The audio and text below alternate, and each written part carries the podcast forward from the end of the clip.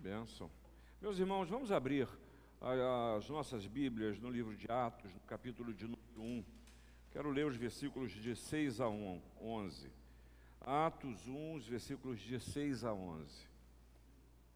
Diz a palavra de Deus. Então os que estavam reunidos lhe perguntaram: Senhor, será esse o tempo em que restaures o reino a Israel?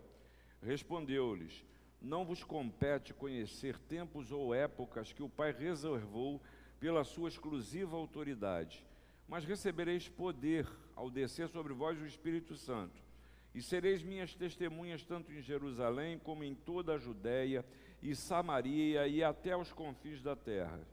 Ditas essas palavras, foi Jesus elevado deles, e uma nuvem o encobriu dos seus olhos.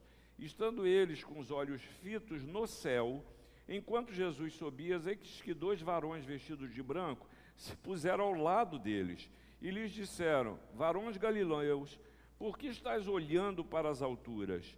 Esse Jesus que dentre vós foi assunto ao céu, virá de modo como o vistes subir.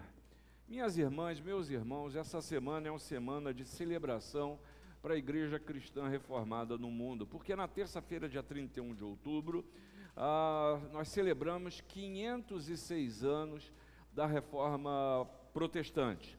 E eu acho muito curioso que nessa época pululam pelo Brasil como um todo é, congressos, seminários, toda uma, uma, um sem número de formas para explorar o tema da reforma.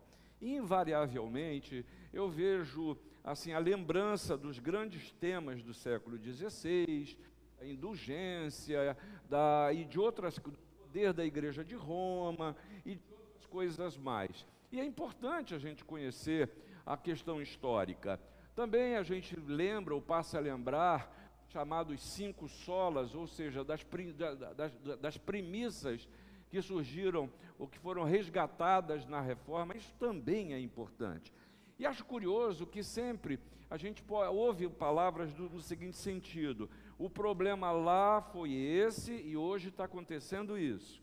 O problema lá foi aquele e hoje está acontecendo isso. Eu quero fugir desse estereótipo, porque alguém me disse certa vez, ah, questionado, se hoje a igreja precisa de uma nova reforma, e essa pessoa me disse o seguinte: olha, se nós formos olhar para trás, nós estamos com um farol iluminando o passado, porque seria mais ou menos como nós colocarmos vinhos novos em odres velhos, como se nós colocássemos remendo de pano novo em pano roto, pano velho. O que a igreja realmente precisa é lembrar, é saber, é refletir, é se sentir incomodada pelos desafios do seu próprio tempo, do momento em que, em que se está vivendo. E eu gostaria que a gente tivesse essa oportunidade hoje, de refletir um pouco o que é ser igreja, qual é o seu papel na igreja e como tem sido a sua atuação como membro do corpo de Cristo.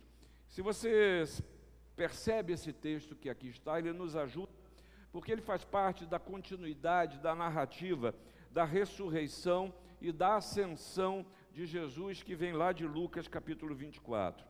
E é interessante que, se você for analisar esta pergunta feita por, pelos discípulos a, a, a Jesus, se estava no tempo de restaurar o reino de Israel, era preocupação é, política, da independência política de Israel, dominada por Roma até então. E essa pergunta, na verdade, revela o desconhecimento do papel que Jesus reservara aos seus discípulos depois de andarem junto com Jesus durante todo o seu ministério, depois de ouvirem o que Jesus disse para eles que acontecia com ele mesmo, depois de Jesus pregar para eles o que é o reino de Deus, o reino dos céus, a essa altura do campeonato, eu, no meu temperamento, eu me irritaria com os discípulos. Vocês não entenderam nada. Isso indicava claramente que eles não haviam entendido a natureza da promessa de Deus através de Jesus. Essa pergunta dos discípulos revela que eles precisavam urgentemente de ser iluminados. E na verdade, eles não estavam vendo a realidade que viviam. Isso ficou claro, porque o próprio texto nos mostra que eles mantiveram os olhos fitos no céu, estavam olhando para cima, estavam tendo a atitude de quem continua a esperar, de quem está pedindo a Deus coisas que já aconteceram, porque não tem a percepção da realidade. É mais ou menos como você ir ao cinema, o filme acabou e você está fica se perguntando: ué, será que acabou? Eu perdi alguma coisa? É porque talvez não tenha entendido a história. E agora, como vai ser? Estão olhando para os céus e nem percebe que há duas pessoas que se achegam a eles e dizem: Ô, ô, ô, estão olhando o quê? Acabou, não está mais na hora de ficar olhando para cima. Já foi. E na verdade, a palavra que eu quero trazer para você à luz desse texto, que o desafio que nós vemos aqui é de uma igreja que precisa enxergar os seus desafios. Precisa enxergar o que tem ou que precisa ter diante de si. E uma igreja que enxerga os seus desafios, primeiramente, ela compreende o seu momento. E aqui o texto está falando de tempo. Não vos compete conhecer tempos nem, mas é uma igreja que compreende o seu momento. E aqui é muito interessante que nesse versículo que Jesus fala, fala para eles, ah, eles perguntando: será que esse não é o tempo? E o tempo que os discípulos citam aqui é Cronos. Vou traduzir. Gente, será que não está na hora agora? 10, 11 e 29. Será que não está na hora da gente restaurar a igreja? Será que não está na hora agora da gente mudar algumas coisas? E a resposta de Jesus para eles: ó, não compete a vocês conhecer a hora que as coisas vão acontecer ou a época, e aí é Kairos, é o tempo de Deus. Não compete a você saber que horas vai acontecer, nem em que momento Deus vai fazer. Isso não compete a vocês. Não faz parte do, do jogo de vocês. Vocês têm que se preocupar é com outra coisa. Mas aqui eu leio esse texto e na minha humanidade, na sua, a não saber é uma coisa que angustia, não é verdade? A gente quer saber o todo, a gente quer conhecer o todo, a gente quer ter a ideia de tudo que vai acontecer na nossa vida, e é por isso que a gente se angustia, e é por isso que a gente vive ansioso, é por isso que a gente, a, a, o não saber, ela tem o potencial de nos roubar a paz, isso gera angústia insisto em lhe dizer, isso gera em cada um de nós insegurança, mas não saber também produz naquele que vê a falta do conhecimento do tempo e da época como alguma coisa que está no domínio de Deus, isso precisa gerar no verdadeiro cristão dependência, mas acima de tudo, confiança. Confiança que você não saber não quer dizer que a sua vida está largada à própria sorte. Você não conhecer não quer dizer que Deus te criou, deixou é, você por aí e qualquer dia desse a gente se encontra. Inclusive, esse foi o tema do trabalho do, do reverendo Duze, que a gente chama de um teísmo aberto de um Deus que cria e abandona. Tra, mal traduzindo é essa a, a palavra. E tem gente que é curioso, esposa a tese assim, mas mais do que ter uma tese, muitos de nós vivemos assim, em achar que Deus nos larga a própria sorte. Ah, não conhecer tempos e épocas não quer dizer que Deus não é presente. Não quer dizer que a história não só é permitida, é escrita, é direcionada, é, é dada por Deus, mas acima de tudo, que como nós lemos no Salmo hoje, ele é refúgio, ele é fortaleza, ele é proteção, ele é cuidado presente, ele lida com a gente, discípulos não é esse o tema de vocês. O tema de vocês não é tempo nem épocas, porque o tempo de homem e o tempo de Deus, ambos pertencem ao Senhor. Ao Senhor. Jesus ele não veio para satisfazer a curiosidade é, do homem acerca do calendário de Deus, mas para revelar Deus e levar ao homem um relacionamento correto com Ele. Com Ele. Essa precisa ser a minha e a sua preocupação, sabe, irmãos? E não se assuste nem se sinta agredido, agredida. Há muito crente que está mais interessado em predição do que na proclamação do Evangelho. Tem muito crente hoje que vive de horóscopo cristão, que lê a Bíblia não para aprender e crescer, que lê a Bíblia para saber o que, que o horóscopo dele está falando nesse dia. Qual é a mensagem que eu tenho para isso? E se lê uma coisa que não agrada muito, é porque o meu santo hoje não está bom. Ah, meus irmãos, a palavra de Deus, ela propicia é luz e vida. Luz e vida.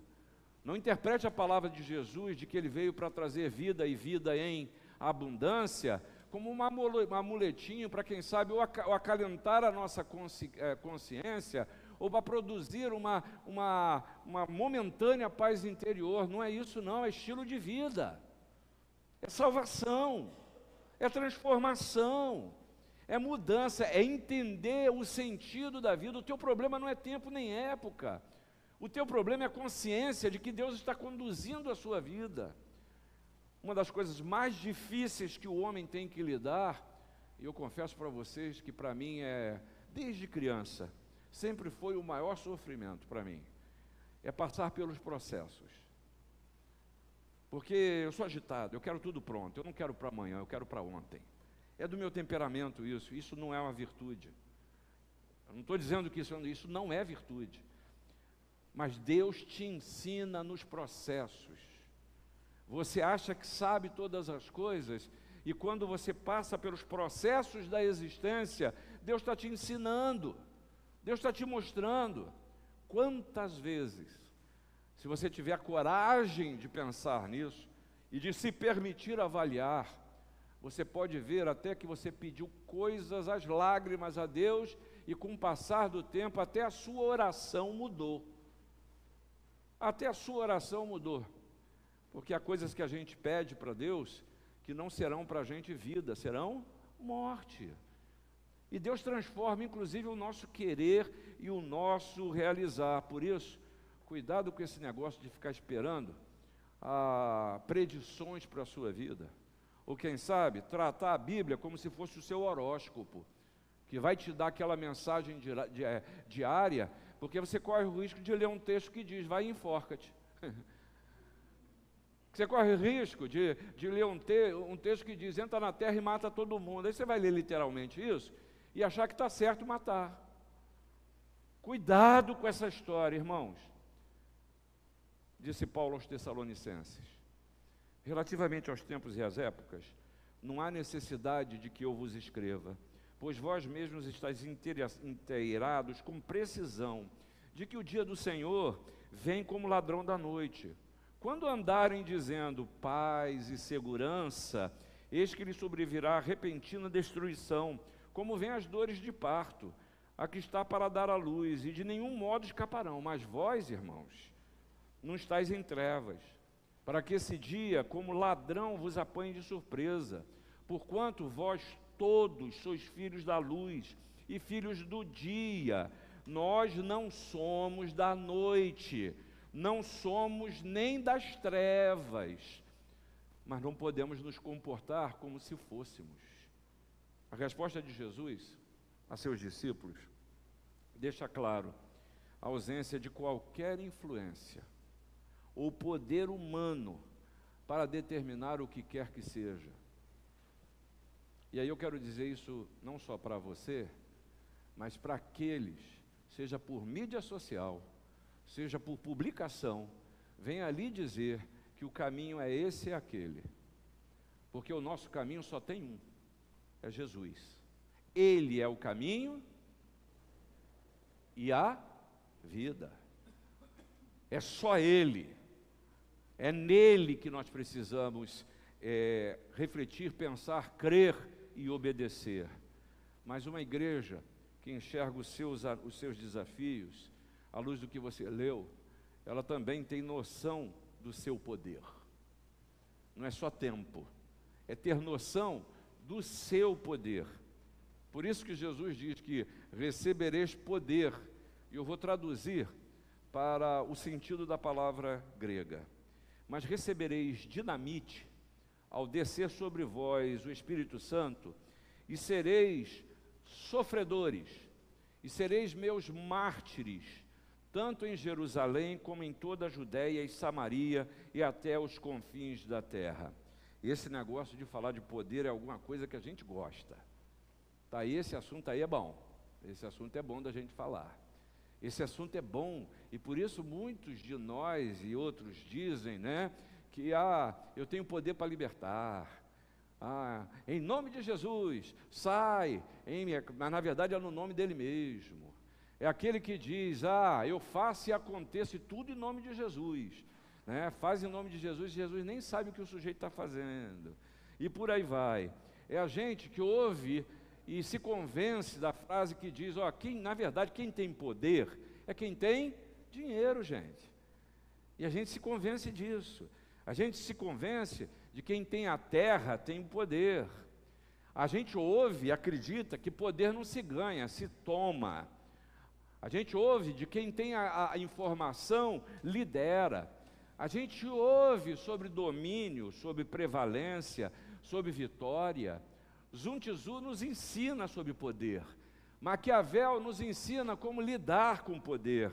Nós, nós temos livros, as 48 leis do poder, o livro da prudência, os cinco anéis, as leis do poder e etc. Porque bibliotecas são lançadas para você aprender a lidar com o poder, a conquistá-lo, a preservá-lo, a roubar o poder de outros, a derrotar. Tudo isso se aprende na linguagem dos homens.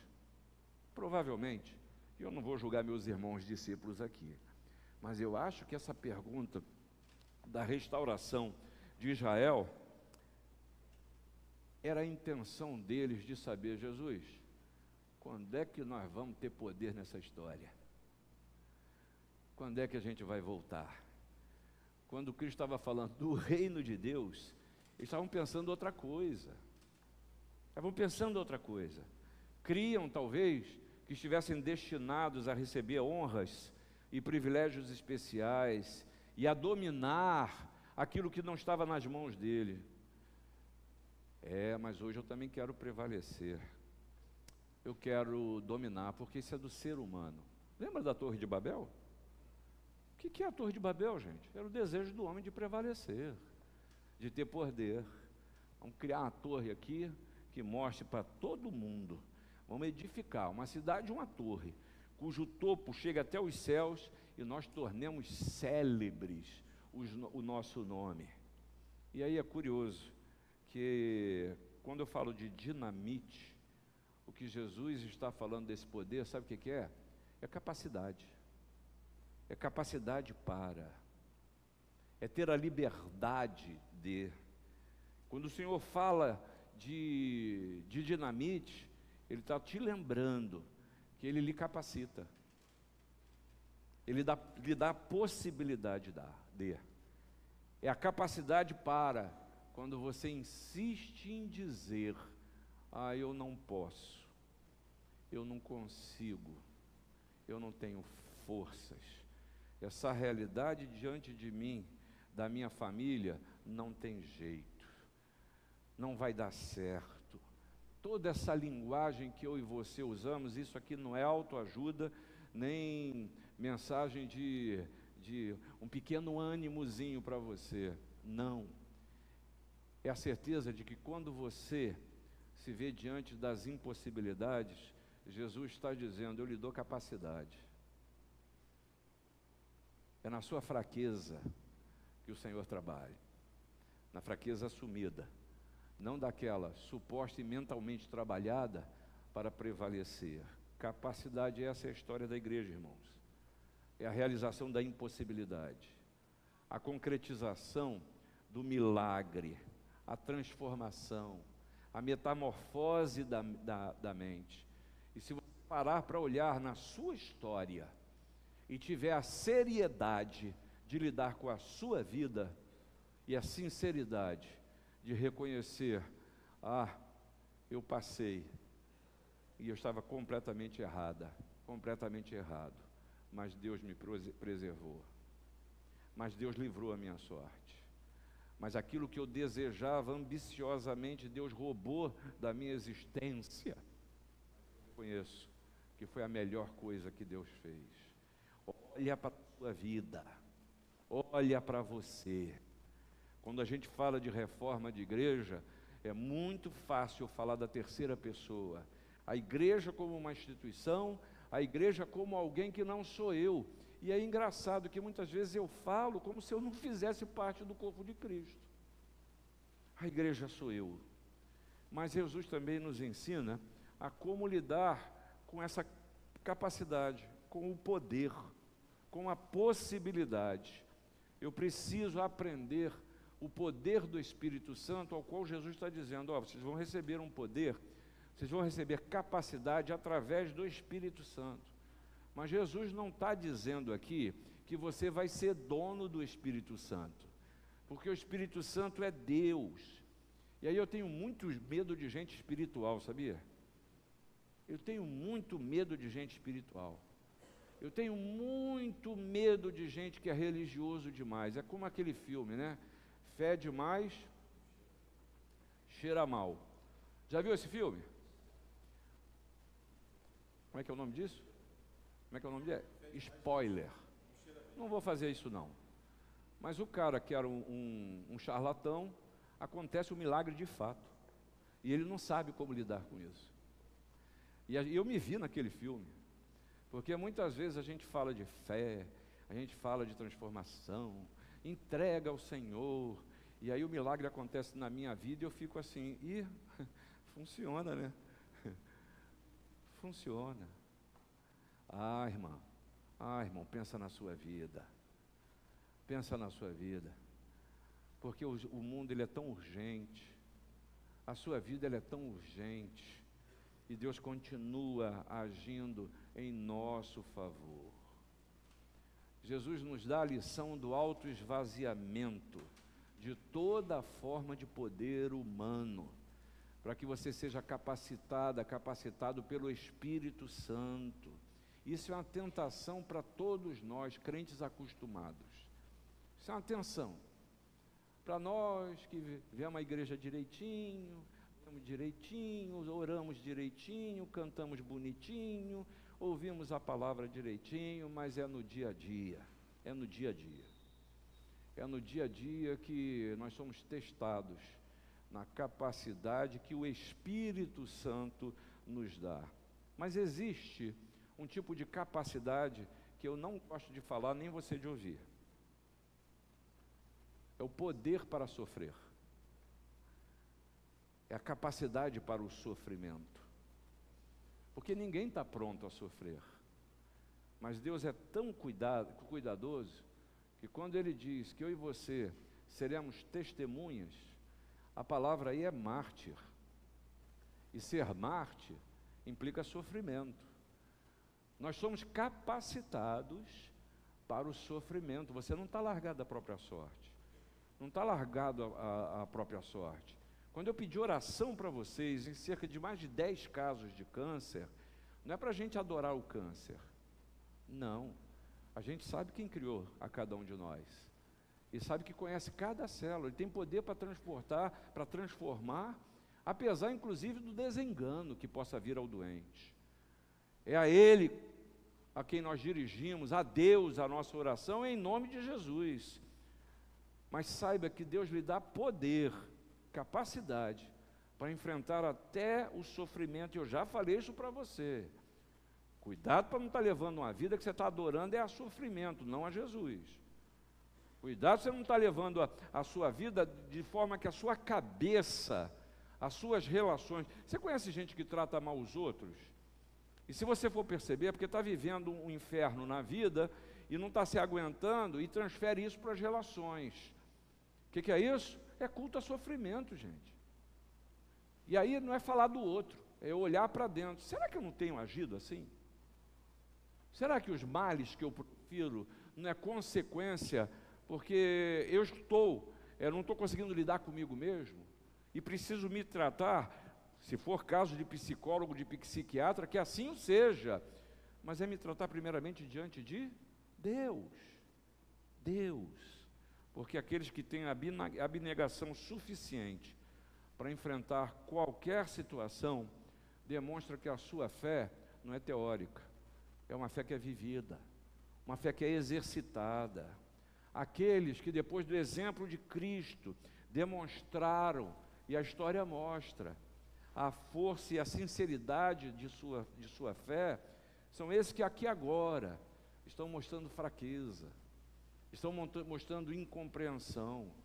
Eu quero dizer para você que a Bíblia não é um livro de homens e mulheres perfeitos, mas de homens e mulheres que se permitem trabalhar por Deus e veem as suas vidas transformadas, e veem alcançar o anelo da sua alma, que vem diante das impossibilidades sossegar o coração, e aqui eu me lembro daquele hino, né?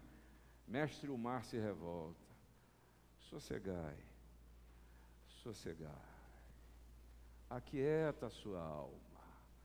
Deus lhe dá capacidade pelo Espírito Santo de, apesar das lutas, apesar das impossibilidades, apesar de você não estar enxergando o tempo e a época que você está vivendo, mas que você aquiete o seu coração, tenha paz no, na, na sua vida, porque Deus lhe dá capacidade para enfrentar todas as circunstâncias. Mas, finalmente, uma igreja que enxerga os seus desafios, ela sabe onde está o seu foco. Ela sabe manter o seu foco. E qual é o foco? Veja aqui o que os discípulos dizem, ou a história nos conta. Que os olhos viram Jesus ser elevado. Muito bom. Mas o que, que os olhos deixaram de ver? Essa é a pergunta que eu fiz ao texto. O que, que os olhos deixaram de ver? E aí, são os olhos físicos, é verdade, mas também são os olhos da mente, são a é a faculdade de discernir, de conhecer aquele lugar em que se está. E eles não viram os dois varões e a roupa deles, que o texto destaca como eles estavam vividos, vestidos. Eles não viram onde eles se dirigiram, para onde estavam ao lado deles. E aí a pergunta é óbvia para você: para onde seus olhos estão voltados? Você está olhando o quê? Porque essa pergunta ela suscita imediatamente algumas questões. E aqui eu quero focar em igreja. No papel da igreja hoje, no seu papel como cristão, no seu papel como discípulo, no seu papel como membro do corpo de Cristo, onde estão os seus olhos? Para onde você está olhando? Porque talvez você esteja olhando para uma igreja ou para o universo religioso que você faz parte como um supermercado da fé, em que você vai na prateleira e adquire aquilo que te interessa ou que você julga achar que necessita naquele momento ou que você só vai ao supermercado da fé quando você acha que precisa, quando toma um tombo da vida, quando sente um vazio, quando perde alguém, nas situações extremas da vida. E há um termo que a gente usa hoje dizendo que o nosso mundo hoje está secularizado, em que deixou, tirou a fé do escopo ah, da vida. O problema é que muitas vezes a gente pode estar é, sofrendo na tentativa de se enxergar a um acordo com o tempo em que a igreja não faz parte, em que a vida cristã é uma ideia, é um conceito. Mas há uma segunda coisa que a gente precisa refletir em achar que Deus é meu e a igreja é uma instituição. É só uma instituição. E aí a gente pode ver, na verdade, esse olhar que acredita que a igreja é o túmulo de Deus. Porque gente que pensa isso é porque vê a igreja como um túmulo de Deus. É uma fé que é só minha. Em que igreja não tem sentido de corpo, não tem sentido de, de ser, de fazer parte, de abençoar, de ser abençoado. Ah, que o Senhor nos permita viver uns novos desafios e que a igreja não seja até dita por nós, falada por nós, como um ambiente da ineficiência, da, in, da incompetência, da gente sempre falar que na igreja não serve isso e aquilo, que a igreja é errada, que o povo não faz, que o certo é isso, o certo é aquilo, porque tudo isso é coisa humana de gente que não quer fazer parte ou não se acha parte, porque quem faz parte trabalha pelo melhor. Quem faz parte não se conforma com aquilo que precisa ser feito e diz como Isaías disse: Eis-me aqui, usa-me a mim.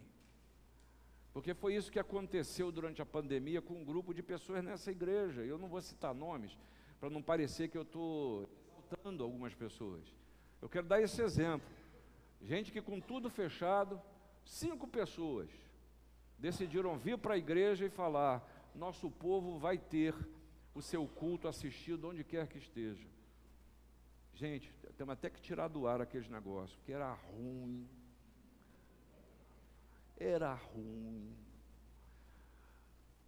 Mas abençoou vidas. As pessoas, é curioso, que não perceberam na forma. Abençoou as pessoas. Sabe, irmãos, e aqui eu quero falar, não da igreja geral, eu quero falar para você, da igreja presbiteriana de Botafogo. Para você que tem vindo aqui à igreja, para você que tem dominicalmente nos assistido onde quer que você esteja, porque também não é o lugar físico que determina o nosso compromisso com o corpo de Cristo. Mas, meus irmãos, mais do que nunca, como igreja, a gente precisa ser uma igreja enraizada na nossa cultura. Uma igreja contextualizada e relevante para esse momento da história em que vivemos. Aí eu quero, tenho até medo de usar essa terminologia. O que, que a igreja de Botafogo tem para dizer para a cidade do Rio de Janeiro? Toda vez que eu usar o termo igreja agora, você coloca o seu nome, tá? Que, que você tem a dizer para essa cidade? Que a gente está falando e precisamos falar e orar sobre essa guerra insana lá no Oriente Médio. Mas esquecemos que Croácia e Rússia continuam em guerra. E nos esquecemos que nessa semana aqui, nessa cidade do Rio de Janeiro, a violência agraçou. E nos meios de poder, ela está sendo negociada está sendo negociada. Não é para que haja justiça e paz, mas é que os reinos possam ser divididos e o povo continue a ser explorado. Qual é a mensagem que eu e você temos para essa cidade? A nossa organização, você sabe muito bem que a modernidade oferece facilidades que, que nós, como igreja, podemos e precisamos usar com sabedoria. E Deus botou gente aqui e condições financeiras para que a gente alcance, através de novos métodos, as pessoas com o Evangelho de Jesus. Não é vender cultura religiosa, não é divulgar o nome Botafogo, não é botar o reverendo Cid em evidência, não, é o Evangelho. O Evangelho precisa ser pregado, irmãos, precisa ser compartilhado. E eu não estou convidando a você para vir no domingo de manhã aqui na frente pregar, porque Deus chama alguns para isso, e se você tiver esse dom, amém, vamos usar. Mas Deus lhe, Deus lhe deu dons, talentos, condição para do seu jeito você fazer. Há um tempo atrás, na emerência do reverendo Miguel, nós tínhamos desejo de lançar um livro dos sermões dele. E nós temos um irmão aqui dentro, está sentado aqui hoje idoso, adoecido. Mas disse: Isso eu posso fazer. O livro está publicado. Há pouco tempo atrás, cerca de seis ou oito meses, esse mesmo irmão ouviu uma mensagem minha, falou: Reverendo, eu vou, eu vou transformar essa mensagem no texto. E ele o fez. Sabe o que é isso? Essa mensagem foi para lugares que eu nem sei o que foi, o que, que aconteceu, porque eu recebo às vezes palavras sobre isso coisas assim, que com um pequeno gesto de amor, não é a mim, nem ao reverendo Miguel, é a palavra, porque ele encontrou sentido naquilo que estava escrito, na palavra de Deus, podem abençoar vida. Ah, irmãos, agilidade nesse nosso tempo. A gente precisa avaliar, e há um princípio da reforma que esse sim, a gente precisa esposar. A igreja reformada sempre se reformando. Quem não, quem não se mexe é porque está morto. É porque está morto. Defunto não se mexe. Mas a gente precisa ser sensível para o nosso tempo, porque há coisas que podem ser mudadas. E aqui eu quero dizer para vocês, de uma vez, agora de uma maneira muito clara, dizer onde estão os nossos jovens. Que Deus adolescentes, quando o reverendo Diego convida aqui para podermos ter no sábado que vem uma, uma, uma reunião dos adolescentes, é em tom de apelo: pais, avós, por favor, vamos abençoar as novas gerações. Vamos abençoar, vamos dar espaço. Vamos fazer algumas coisas que não é do nosso jeito. Outra pessoa nessa igreja chega para mim e fala: Reverendo, eu não gosto daquele tipo de música do culto vespertino. Não gosto. Mas eu venho, sabe por quê? Eu venho porque os meus netos, eles vêm. Então eu sento lá atrás, eu participo, mas se eu for escolher, eu queria escolher outra coisa. Sabe o que é isso? Isso é visão para abençoar. Isso é visão para olhar, olhando, pensando na futura geração. Que é, eu digo para vocês, à noite eu estou com um problema na igreja. É o dia de eu abrir a boca. Né? À noite eu estou com um problema na igreja.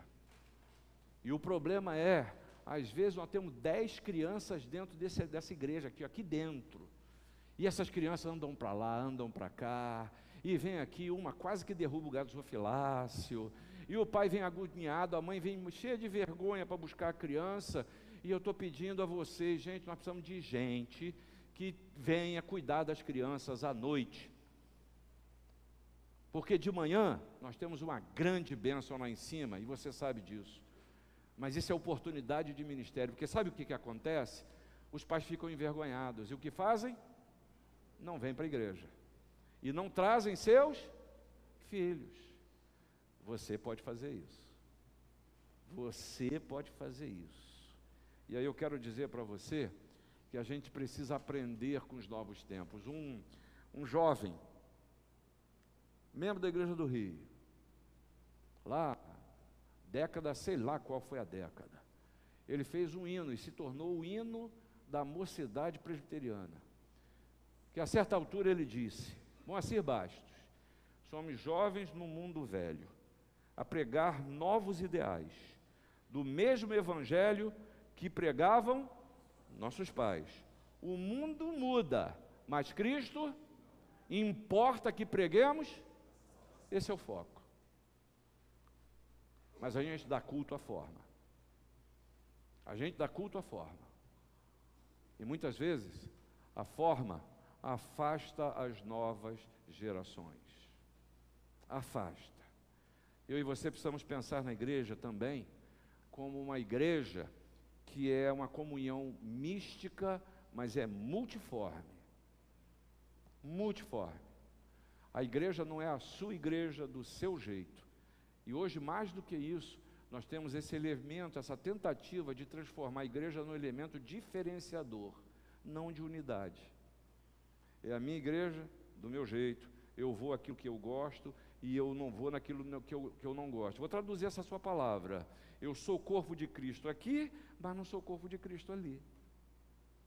E aí pode ser que se a gente desenvolver isso em nós, nós vamos encontrar entre nós mais diferenças do que similaridades. E não tem nada errado disso, sabe por quê? Porque Deus nos criou assim. Nós somos absolutamente diferentes. E essa diferença tem um poder, tem uma capacidade, usando a linguagem do texto, que é dinamite. Que é dinamite. E Jesus trouxe isso com tanta clareza que 2023 anos depois, essa igreja continua a existir. Não é à toa que a palavra te ensina que as portas do inferno não resistirão à igreja.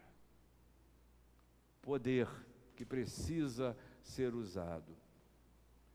Somos e precisamos ser uma igreja em que você se envolva, que não só diga que faz parte, que utilize seus dons, que você sirva. E hoje eu quero dizer para você que eu creio que nós estamos num momento decisivo para a igreja de Botafogo. Eu não vou fazer aqui predições para a igreja mundial, mesmo porque não me cabe conhecer tempos nem, nem épocas. Mas nós estamos num momento decisivo para a igreja preteriana de Botafogo. Porque se seu conceito é apenas vir ao culto ao domingo de manhã, você não entendeu o Evangelho. Isso é grave. Isso é grave. Se seu conceito de igreja é manter o baixo conhecimento da palavra de Deus, você não entendeu a mensagem de Jesus. Se seu conceito de igreja é viver uma vida cristã em que você só recebe, lamento dizer, mas isso não é vida cristã. Você precisa ser um voluntário, uma voluntária para o serviço do Senhor. Você tem que servir, é assim que a palavra ensina.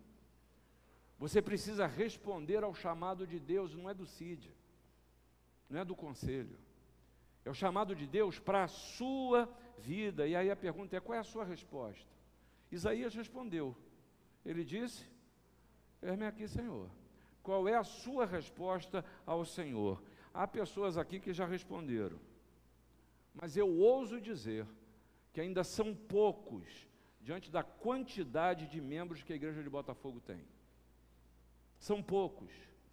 Ainda é, são poucos diante dos desafios que essa igreja aqui tem diante de si. Porque o Senhor precisa nos fazer cada vez mais ter uma cosmovisão que transcenda esse espaço de culto. Que transcenda esse espaço de culto.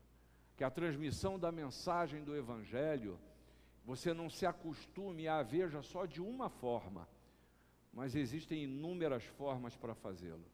O Evangelho de, de, do Senhor é transmitido quando você recebe as pessoas aqui, quando você acolhe as pessoas quando na terça-feira, você que tem dom e talento, vem aqui para uma oficina de costura, uma oficina de artesanal, eu nem lembro o nome mais, uma oficina de artesanato, e, e oferece a sua, a sua arma, não posso o dia todo, possa meia hora que o seja. Faça em casa no, no, nos dias vazios e abençoe vidas. E um sem número de possibilidades que, como igreja, Deus nos dá hoje. Irmãos, nós precisamos ser uma igreja que ela tem sentido missionário, mas ela tem um programa missionário. E não é só investirmos, eu espero, eu tenho um sonho aqui nessa igreja, que a gente possa investir em missionários nos cinco continentes. Ainda não foi possível fazer isso. Mas que isso transcenda só a gente pegar um dinheiro e mandar para alguém, mas que nós sejamos atuantes exatamente na proclamação do Evangelho. Sabe que a igreja dos primeiros cinco séculos, ela não tinha essa noção. Ela não tinha sociedade de missão. Seus missionários eram muito poucos. Elas não tinham campanhas de evangelização. Não tinha escola dominical não, tá, irmão? Não tinha muitas das facilidades que hoje nós, não, nós temos.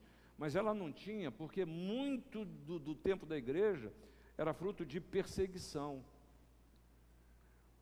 E a igreja cresceu muito em perseguição. Eu acho que a gente, em tempos de paz, pode fazer muito mais. E não é à toa que Jesus até lida com a geografia para dizer, cara, meus discípulos, esqueçam esse negócio de tempo e época. Esqueçam dessa, desse imperialismo do poder, de querer restaurar Israel. Olha o que está diante de vocês. Tem trabalho para fazer em Jerusalém, Judéia, Samaria, até os confins da terra. O verdadeiro sentido não é esse. Não é esse. Eu quero terminar. E quero terminar com uma palavra de Michel Gorges, que ele diz o seguinte: que o problema, e aqui eu quero botar o nosso nome, o problema da igreja de Botafogo não é de estratégia, é de sentido de missão. Sentido de missão. Porque se hesitarmos ou se hesitamos, é porque nós não estamos vendo bem, não estamos vendo claramente o porquê da missão e o porquê do testemunho. É reforma. É reforma. 506 anos depois, continuamos a precisar pensar naquilo de novo que Deus tem para essa igreja. E essa é minha oração, que você possa dizer a sua resposta, não para mim, mas ao Senhor. Não poderia ser diferente, vamos terminar esse culto, você de pé, e nós cantamos o hino de número 155. Castelo Forte é o nosso Deus.